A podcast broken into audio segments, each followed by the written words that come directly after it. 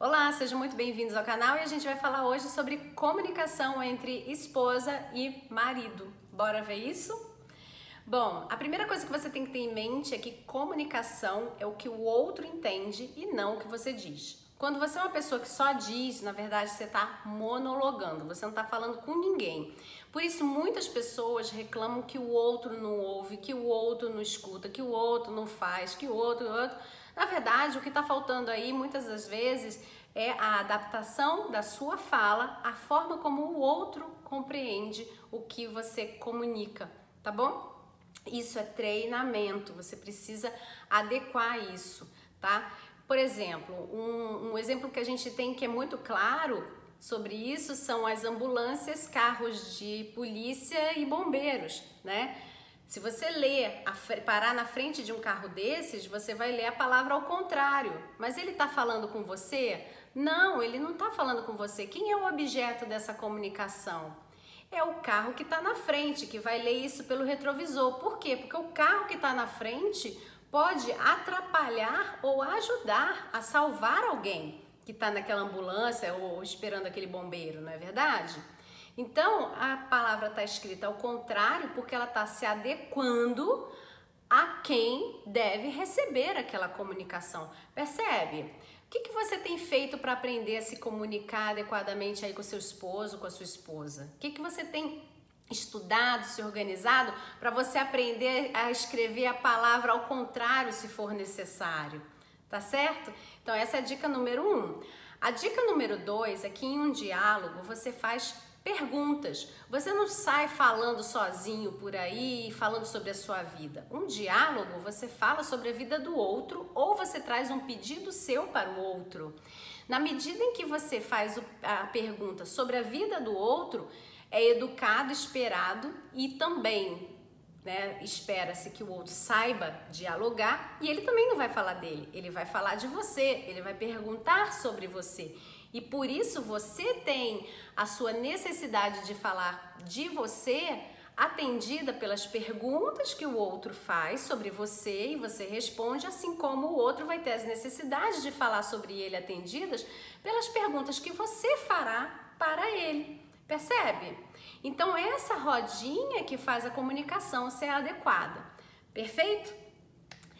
Quando você faz essas perguntas sobre o outro e tem um pedido, você fala, mas Carla, na verdade eu quero falar sobre mim mesmo, porque eu tô com um problema e eu quero fazer um pedido. Quando você faz o pedido, você pode introduzir a, a conversa falando sobre você. Fulano, fulana, eu tenho um problema assim, assim, assado, lá, lá, lá, e eu preciso da sua ajuda. E aí você põe o seu pedido e aí começam as perguntas. Você pode me ajudar? Como você gostaria ou pode, poderia me ajudar? Eu posso te apoiar? Como eu poderia te apoiar? Quando isso pode se dar? É, é, como você vai me entregar esse resultado, como nós colheremos esse resultado, como dividiremos esse resultado. Então, ó, tudo é pergunta e resposta, pergunta e resposta, percebe? A terceira dica é você genuinamente se conectar com o outro. E o que, que é isso, Carla? É você parar de olhar para você, é você parar de pensar em você, é você parar de ouvir aquela pessoa pensando o que, que você vai responder. A conexão genuína, ela tá ali esperando né, que na verdade é a audição que a gente fala, mas aqui eu vou falar em conexão, porque a gente está falando de uma comunicação entre um casal. Então a conexão genuína ela se dá quando o outro percebe que você não está esperando ela acabar ou ele acabar de falar para você rebater entendeu? Então não tem rebatida.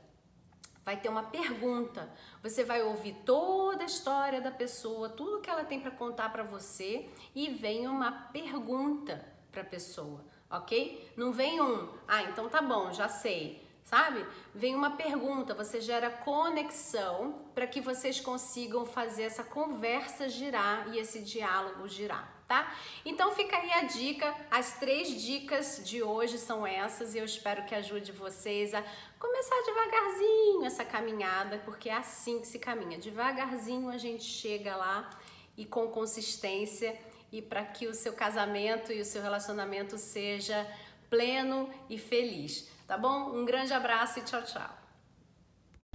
Se você gostou desse conteúdo, divulgue e compartilhe com seus familiares e amigos, porque pelo menos duas vezes na semana eu passo aqui no podcast para deixar para vocês ferramentas, dicas, insights sobre treinamento e desenvolvimento humano. Se você precisar de mais informações, passa lá no meu site recomeçodevida.com ou me manda um direct no meu Instagram Recomeco de Vida Carla Cunha. Que a sua vida recomece e seja plena. Um grande abraço, Carla Cunha.